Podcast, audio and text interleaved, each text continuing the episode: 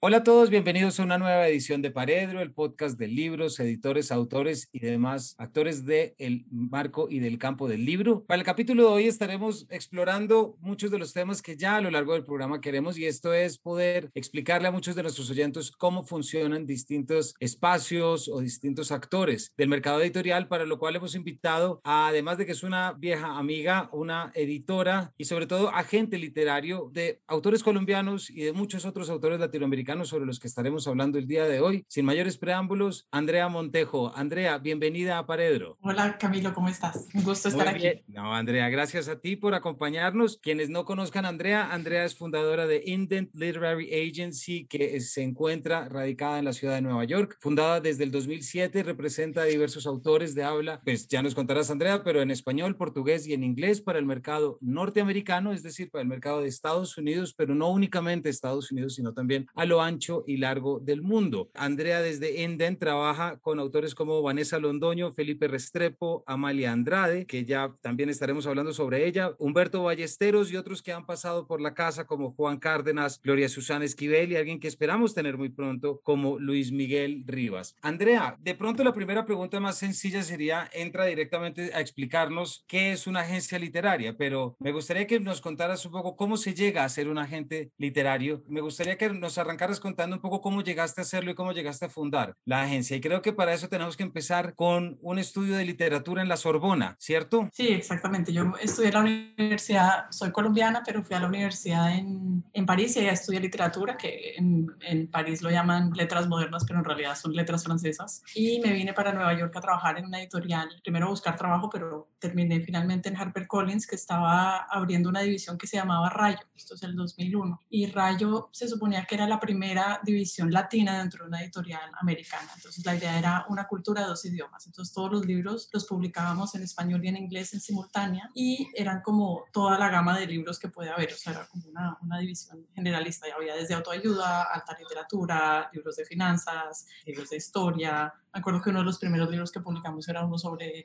la historia de los narcocorridos, por ejemplo, ese tipo de cosas. Pero también un libro de finanzas para pequeños empresarios latinos, o sea, siempre como buscándole el ángulo Y ahí estuve como cinco o seis años como editora y fue una época muy chévere porque fue realmente descubrir ese mercado que todo el mundo andaba detrás de él, eh, tratar de entender qué era el mercado latino de Estados Unidos. En ese momento eran creo que 40 millones de latinos en Estados Unidos y nadie sabía bien cómo llegarles. Las editoriales estaban tratando de bueno, no sé si tratando de, pero imaginándose que esos 40 millones de latinos iban a entrar a las librerías y matarse por estos libros y evidentemente no fue así, pero sí hubo mucho como muchas, muchas pruebas de, tratar de ver qué era ese mercado y ese mercado es un mercado súper diverso, es un mercado de puertorriqueños y cubanos y colombianos y mexicanos, pero también de primera generación o de tercera generación que prefieren consumir en español, que prefieren en inglés, que necesitan libros como, o sea, que quieren libros como ya más americanizados, digamos si ya llevan mucho tiempo acá o que quieren estar conectados a su cultura, pero no necesariamente en español. Era, era como un montón de pruebas muy interesantes. Estuve ahí esos seis años y después me salí un poco sin saber muy bien qué quería hacer después. Me tomé como un año de, editar freelance, de estudiar. Cuando estaba en, en, ese año, o sea, los pocos meses, me buscaron dos de mis autores que yo había editado, dos periodistas, y me propusieron que si les ayudaba como a armar un propuesta de, de libros que tenían en sus cabezas y que querían vender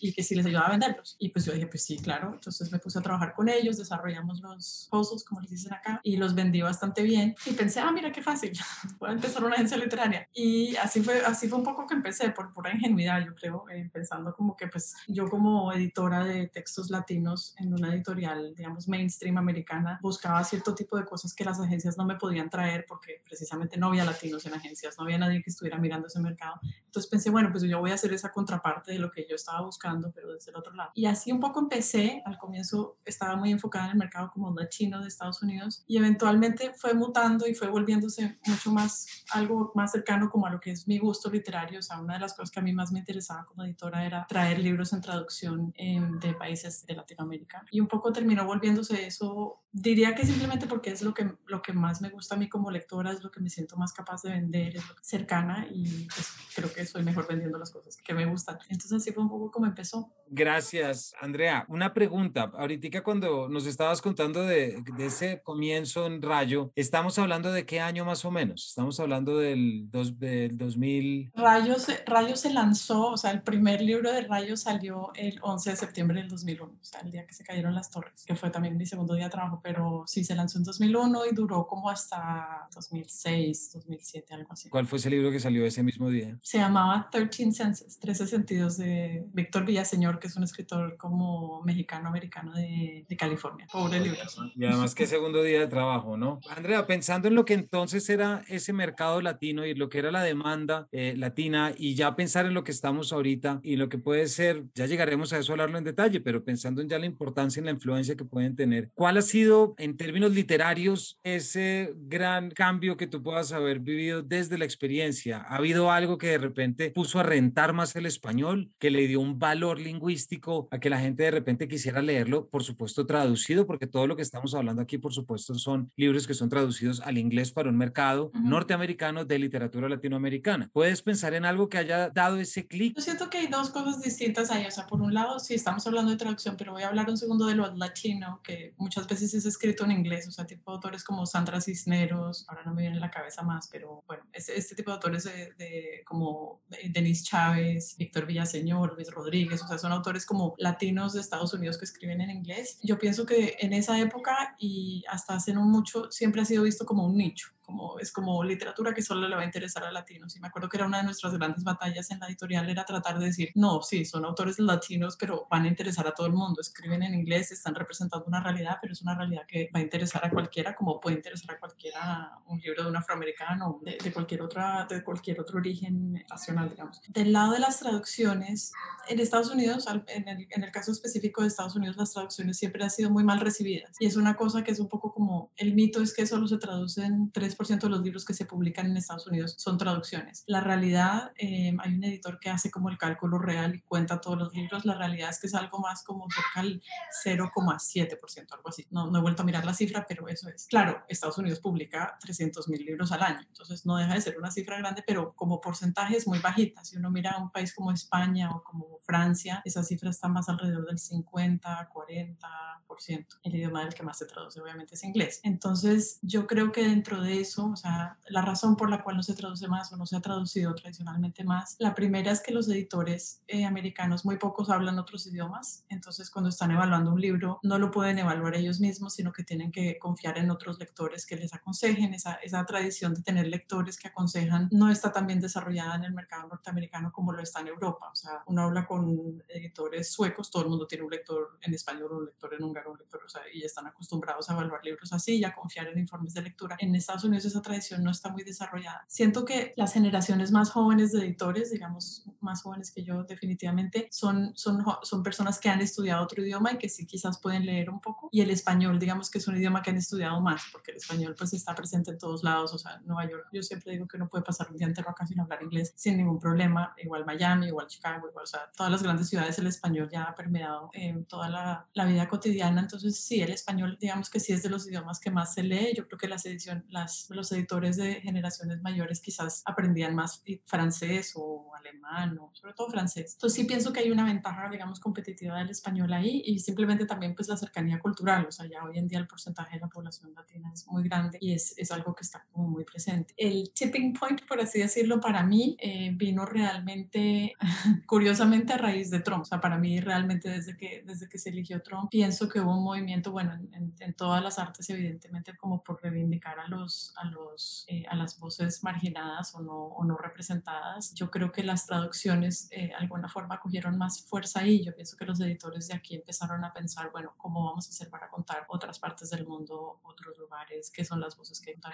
Definitivamente siento que, que eso hizo un cambio que no había pasado antes, a pesar de que pues siempre ha habido gente en la industria que ha estado interesada en hacer esto. Las grandes agencias españolas y europeas siempre han estado vendiendo libros en traducción para Estados Unidos, pero siento que la, la penetración ha sido mayor definitivamente en los últimos años. Cuando nos cuentas, Andreas, por ejemplo, que durante el momento de Trump hay toda una reivindicación por voces, entre las cuales, por supuesto, está la voz latina y la voz chicana, etcétera. Listo, la gente siente eso, pero ¿cómo entra una agencia literaria mediar en medio de un momento histórico como ese? Y mi pregunta, ¿a qué va? Para que nuestros espectadores y oyentes entiendan, bueno, ¿qué diferencia una agencia literaria de una editorial? Porque muchas personas pueden estar pensando que se va a una agencia o se busca un agente para que esa gente lo publique y tenemos que corregir que esa no es la labor de una agencia. Por lo tanto, y eso te lo voy a preguntar ahorita más adelante, el olfato que desarrollas como agente literario es completamente distinto al aquel que seguramente desarrollas como editora, porque una agencia tiene que ver con muchas editoriales que tienen muchos mercados. ¿Por qué no nos cuentas un poquito cómo entra una agencia literaria a jugar dentro de todo un mercado y dentro de la generación de libros, etcétera? Pues la agencia literaria lo que viene siendo es en realidad eh, somos como managers. Yo siempre que le explico a alguien que hace una agencia es como soy manager de autores. Entonces lo que, lo que nos ocupamos es de trabajar con los autores, buscar a sus autores evidentemente, pero negociarles sus contratos, em, ofrecerlos a las diferentes editoriales en su idioma principal. Digamos si es un autor de Gloria Susana Esquivel, por ejemplo, que escribe en español, le negociamos su contrato de su último manuscrito con su editorial, su casa matriz, digamos, que sería una, una casa en Colombia. Y luego es el trabajo de buscar traducciones, entonces ir a los editores gringos, ir a los editores franceses, a los alemanes, a los italianos y ofrecer ese mismo libro. Y claro, se, se, se, empieza a desarrollar relaciones con esos editores, como bien decías, en donde les empezamos a conocer el gusto a todos, empezamos a conocer qué es lo que andan buscando, empezamos también al hablar con ellos y ellos evidentemente hablan entre ellos. Es una de esas cosas que hemos estado hablando mucho últimamente a raíz de la, de la, de la, falta de ferias, en donde los editores entre ellos pues no están conversando tan a menudo como, como cuando nos vemos cada seis meses en ferias, y se, y se generan como tendencias o se generan intereses, o sea, hay mucho, durante mucho tiempo, yo podría decir, ya van varios años en donde uno va a las ferias y siempre están preguntando, queremos mujeres latinoamericanas, queremos historias de mujeres, queremos la perspectiva de mujer, qué sé yo, otra tendencia puede haber sido en una época en el auge de narcos, pues todo el mundo quería historias de narcos, ciencia ficción, o no, o sea, hay, hay, hay, como tendencias que se empiezan a sentir. Claro, no todos los países lo sienten igual, no todas las editoriales lo sienten igual, pero sí hay cosas que nos van pidiendo y sobre todo va uno entendiendo como, y esto yo siento que es algo que yo, yo he aprendido, mi, mi colega Paula, que se ocupa de los derechos internacionales, Paula lleva mucho más tiempo en esta industria y conoce muy, muy bien a todos los editores y les conoce sus sensibilidades y sus gustos. Pero yo me doy cuenta que es algo que se, se demora mucho tiempo en construir, en que uno empieza a coger a que leo un libro y digo, uy, esto es perfecto para no sé quién en Italia le va a encantar este libro, o a esta, esta crónica de Joseph Zarater, peruano, sobre eh, las muertes en COVID, va a ser perfecto para tal editor que está buscando no ficción literaria en traducción. Uno va como, como como encontrándole lugar. Y del lado del autor, el trabajo es evidentemente pues ayudarles con sus manuscritos, pero también yo pienso que hay una parte como muy burocrática de ser autor, que son los contratos, las regalías, eh, las negociaciones, todo eso, es quitarles eso encima para que ellos se puedan dedicar a escribir. También pues ayudar a guiarlos en, en que si tienen varios proyectos que están pensando cuál hacer primero, la estrategia de decidir a este premio o no, de si cambiarse editorial o no, como realmente muchas veces yo me siento con ellos al comienzo y tratamos de pensar como bueno, ¿cuál, qué, ¿cuál es la meta? ¿Cuál es la meta? La meta es vivir de los libros, la meta es ganar premios, la meta es ser traducido en, al portugués porque la abuelita era portuguesa y eso es importante sentimentalmente. No sé, encontrar cuáles son esas, esas metas que, que, que quieren lograr y ayudarles a trabajar hacia ellos. Y en cuanto al, al desarrollo del olfato y de saber qué va a funcionar o no, pues es difícil leemos un montón, recibimos un montón. Nuestros autores son una fuente enorme de, de recomendaciones en la cual confiamos mucho. En eso sí se parece un poquito a ser editor.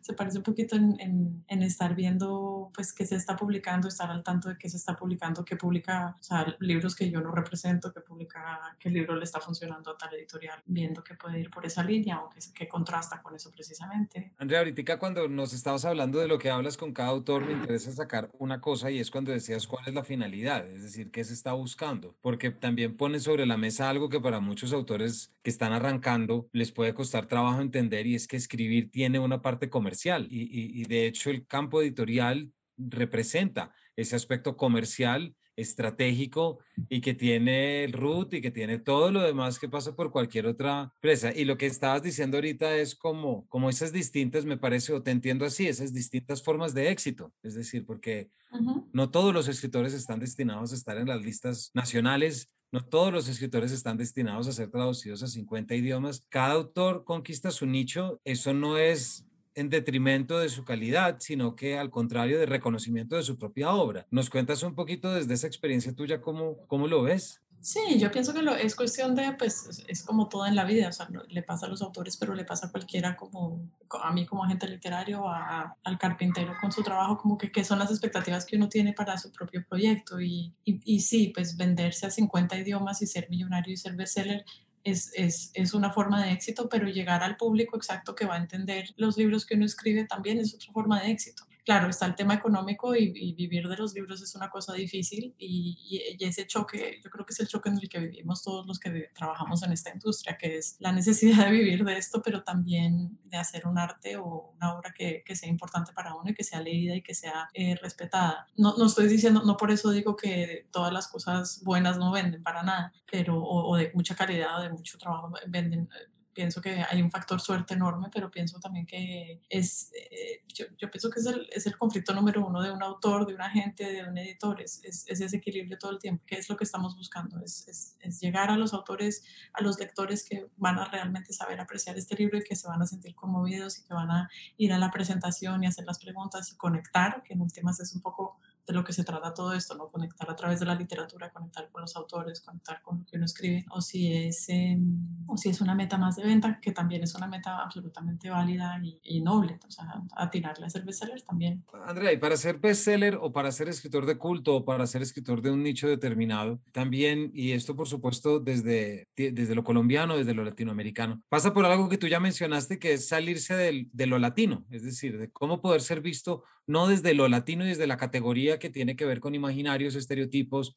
Casi que estoy pensando en ese maravilloso texto de Borges de El escritor argentino y la tradición, ¿cierto? Es decir, de qué tanto tiene que escribir algo y si acaso tiene que recurrir a qué. ¿Cómo se hace eso? Desde un aspecto de mercadeo, desde un aspecto de producto literario, por supuesto, pero uno cómo se embarca en esa desestigmatización o en esa limpieza, si se quiere, de un texto literario para que la gente lo entienda desde su mensaje literario y construcción propiamente literaria, más no únicamente por una cuota que representa una serie de imágenes que va a poder entender. Pasa es que yo creo que el escritor, cuando, cuando se sienta a escribir, no tiene que estar pensando en esas cosas, tiene que estar escribiendo lo que quiere escribir, tiene que estar contando la historia que quiere contar, haciendo el punto que quiere hacer, y esa parte como más de, de mercadeo y de cómo entra es más mi trabajo o, el, o, sobre todo el trabajo del editor, de cómo se publica. Eh, si se está publicando, o sea, si una editorial gringa publica a, por ejemplo, a Juan Cárdenas y lo, lo, lo encasilla como el autor latinoamericano dentro de la burbujita de lo latinoamericano y no dentro de la burbuja de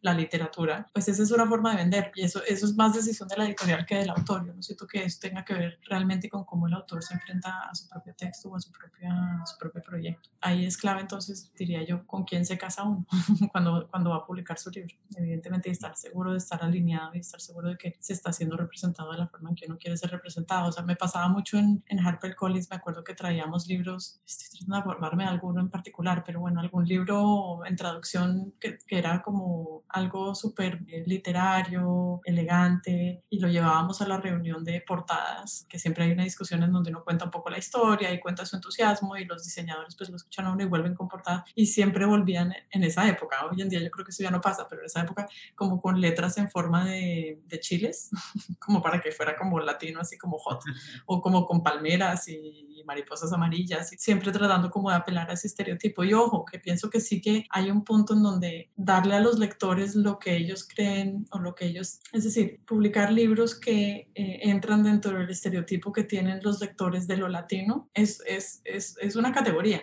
o de, de, lo latino o de lo chino, o de lo, lo que quiero decir es como, como publicar cosas que, que, alimentan un estereotipo o que, o que refuerzan un estereotipo, para no decirlo, de una forma denigrante, funciona, o sea, funciona. Yo pienso es como autor y como agente, pues uno tiene que mirar su texto y qué es lo que está dispuesto a hacer con él, o sea, que, en manos de quién lo está poniendo. Andrea, hace poquito pasó, de, de hecho, nuestro último invitado fue Manuel Vilas, uh -huh. eh, quien ha sido este fenómeno, porque pues vender 100 mil ejemplares de cualquier libro en este momento, en los últimos años, creo que es la proeza y es lo que hizo con Ordeza. Y muchas de las entrevistas que le hicieron 2018-2019, siempre se proyectaba un poquito este fantasma de si un libro se lee mucho y es un bestseller, no es tan bueno. ¿Cómo se entiende eso desde la estrategia comercial en la que tú te ocupas, pero también por el respeto de lo que es el nivel literario? Es una creencia, o sea, no, no sabría decir, no, me parece que sea cierta, puedo pensar en mil libros que venden mucho y que no son, que, son de buena calidad literaria, o al menos para mí, ¿por qué es eso? No sé, porque, porque, porque quiere decir que es un libro que le ha llegado al público más general y que el público general eh, estamos asumiendo que es un público no de muy,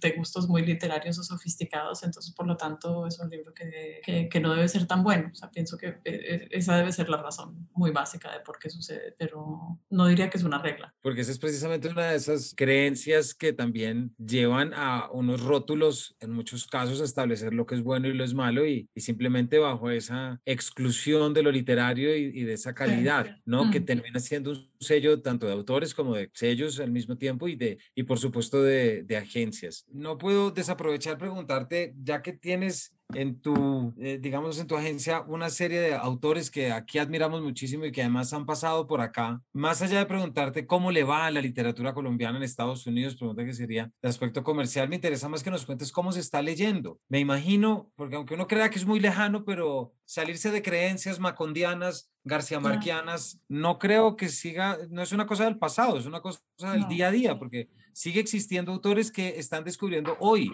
100 años de soledad.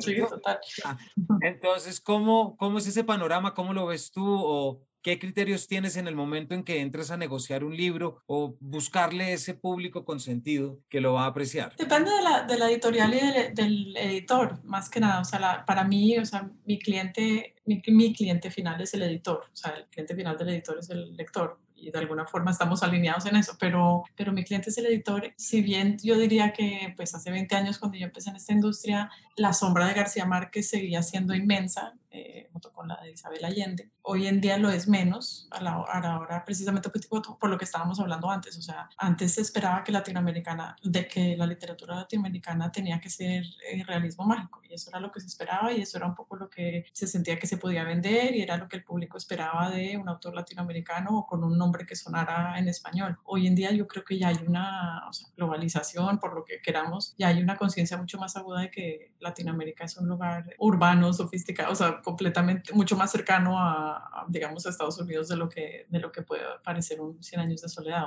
Y pienso que esas generaciones más jóvenes de editores sí que están interesados en ver em, una representación diferente de una parte del mundo que, que aquí no se conoce tanto y que sin embargo, pues tanta gente que vive aquí viene de allá. Hoy creo que acabo de ver que quedó el libro de Nona Fernández como finalista para el National Book Award, que me parece extraordinario. hace 10 años no pasaría. Pues eso, eso algo, está, algo está cambiando. Valeria Luiselli también es otra autora que ha triunfado muchísimo en inglés y que está contando historias diferentes a las que se cuentan acá o a las que se esperan normalmente de Latinoamérica. O sea, pienso que ese, ese cambio ya se, ya, se, ya se dio. Y en este momento de, bueno, hay un caso que, que también quisiera preguntarte porque además es, pues es uno de esos casos que además aquí fue tema en su momento y, y fue ese famoso tweet que Amalia Andrade publicó en el cual preguntaban, ella contestaba un thread en el que decía, escribe algo que suene a que sea chiste, pero es una verdad.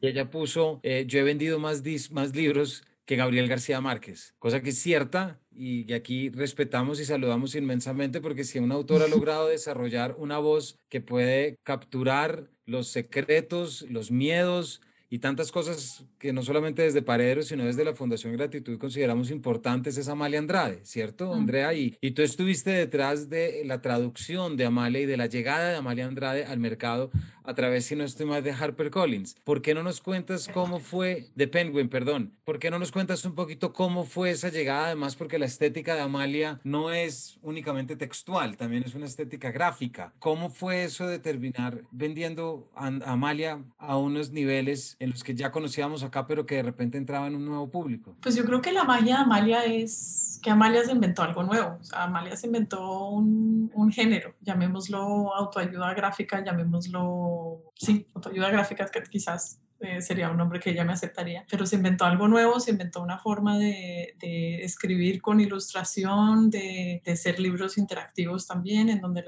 en donde el lector tiene que responder preguntas, en donde hay chistes, hay una complicidad, o sea, realmente es, es algo que es, en el mejor de los sentidos, es, es 100% Amalia, como es ella, eh, hecho en libro y con toda su creatividad. Yo creo que digo todo esto porque la razón número uno de por qué pienso que Amalia ha trascendido el mundo en español es porque ha sido el éxito que ha sido en español, que sí es la escritora colombiana que más vende, em, es leída en toda Latinoamérica, en España, en todo el mundo en español sigue vendiendo. Su libro, el primero, tiene como ya seis años, siete años, no me acuerdo, y sigue vendiendo. Y eso, eso habla de que Amalia supo tocarle la fibra a una generación y supo llenar un hueco y supo, o sea, los eventos de Amalia, yo no sé si tú has estado, pero son eventos en donde son gente bastante joven, muchas veces con mamás o papás, muchas niñas, pero también hay hombres y, y muchos, mucha gente, o sea, es una experiencia como muy eh, catártica, la gente llora, Amalia los abraza, hablan de los tatuajes y también de los gatos, pero también hablan de, de Bartes y de Shakira y hay una mezcla de todo, eh, pero todo viene desde un lugar como muy auténtico y muy genuino y muy de, de, sanación colectiva, que es algo que se está hablando mucho ahorita en la era post-COVID. Yo creo que Amalia supo llegarle a eso con, con el primer libro, que es el del, del de los corazones rotos, pero también cosas que piensas cuando te muerdes las uñas que es sobre los miedos, le entra por otro lado, digamos. Y yo, yo creo que ese fenómeno, o sea, e, ese hueco que ella llenó en español, puede que si hubiera autores en inglés que hicieran cosas similares, pero el simple hecho del, del éxito tan tremendo que tuvo, ese en inglés dicen como finger on the pulse, como es, esa, esa forma de, de, de, leer tendencias, de leer necesidades, de saber exactamente qué está buscando el público joven, qué son las cosas que los están preocupando, ella tiene eso, lo, lo entiende tanto en la cultura americana como en la latinoamericana muy bien. Ese es uno de los mejores ejemplos, Andrea, de cómo se ha salido de lo latino y se ha podido a través de una globalización Exacto. desarrollar un lenguaje en el que sencillamente uh -huh. la atrapa todos los miedos, todos los, los, los, temores y demás cosas que viven toda una generación, pero que ya pasa fronteras y que está en muchos países. Bueno, Andrea, pues entonces muchas gracias. Hay que dejar tareas a quienes nos oyen, hay que dejarles recomendaciones. Te quiero pedir tres recomendaciones, tres autores que creas que debamos leer y que invites a que leamos. Entonces la primera recomendación es Andrea Chapela, es una autora joven mexicana que fue seleccionada ahorita por Granta como una de las mejores narradoras eh, de menos de 35 años y su libro se llama Ansibles, Perfiladores y otras máquinas de ingenio. Es un libro de cuentos de ciencia ficción, pero que están como muy anclados en la realidad. Es extraordinario el libro, lo recomiendo muchísimo, lo publica Almadía en México y prontamente en todo el resto de Latinoamérica. Está el de Vanessa Londoño, también que salió hace poquito y saldrá dentro de poquito en Colombia, que se llama El asedio animal, fue el ganador del premio Obra Estrada en Oaxaca, también editorial Almadía. Y el último que recomiendo que salió esta semana es Los muertos y el periodista de Oscar Martínez, que sale con anagrama, está ya en España y sale próximamente en México y el resto de los países, y trata un poco de los temas de periodismo precisamente y eh, las implicaciones, digamos, éticas de cubrir violencia en estos tiempos. Bueno, pues Andrea, muchísimas gracias por habernos acompañado, por habernos contado y por habernos dejado tareas. A nuestros oyentes, gracias por habernos acompañado para entender, y aquí eso nos interesa muchísimo poder explicar y siempre brindar información sobre cómo funciona el mercado del libro, cuáles son los distintos estamentos, cuáles son las distintas responsabilidades. Esto tanto para que aprendan cómo llegan los libros a las manos. Hay un largo camino desde el punto final del autor en su pantalla de Word al momento en el que usted tiene el libro en la mano. Créame que hay muchas personas involucradas como Andrea y demás editores que hacen que esto sea posible. Andrea, muchísimas gracias por habernos acompañado en Paredro. Gracias, Camilo. Un abrazo. Muchas gracias a todos ustedes por habernos acompañado y nos vemos en una próxima edición de este Paredro.